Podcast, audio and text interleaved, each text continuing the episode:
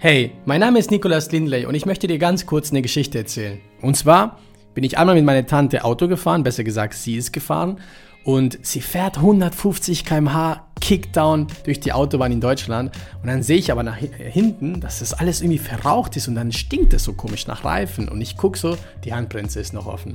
Und ich so, Tier, die Handbremse? Und sie so, oh mein Gott, und dann hat sie fast Unfall gebaut. Und warum erzähle ich dir diese Geschichte? Diese Geschichte erzähle ich dir, weil ich genau sehe, dass Online-Unternehmer, selbstständige Menschen, Menschen, die wirklich die ganze Zeit am Hasseln sind, das sind für mich Menschen, die ultra schnell durch die Autobahn fahren, aber sie checken nicht, dass sie die ganze Zeit wie so eine Geld- oder wie so eine finanzielle Geldhandbremse die ganze Zeit noch angezogen haben.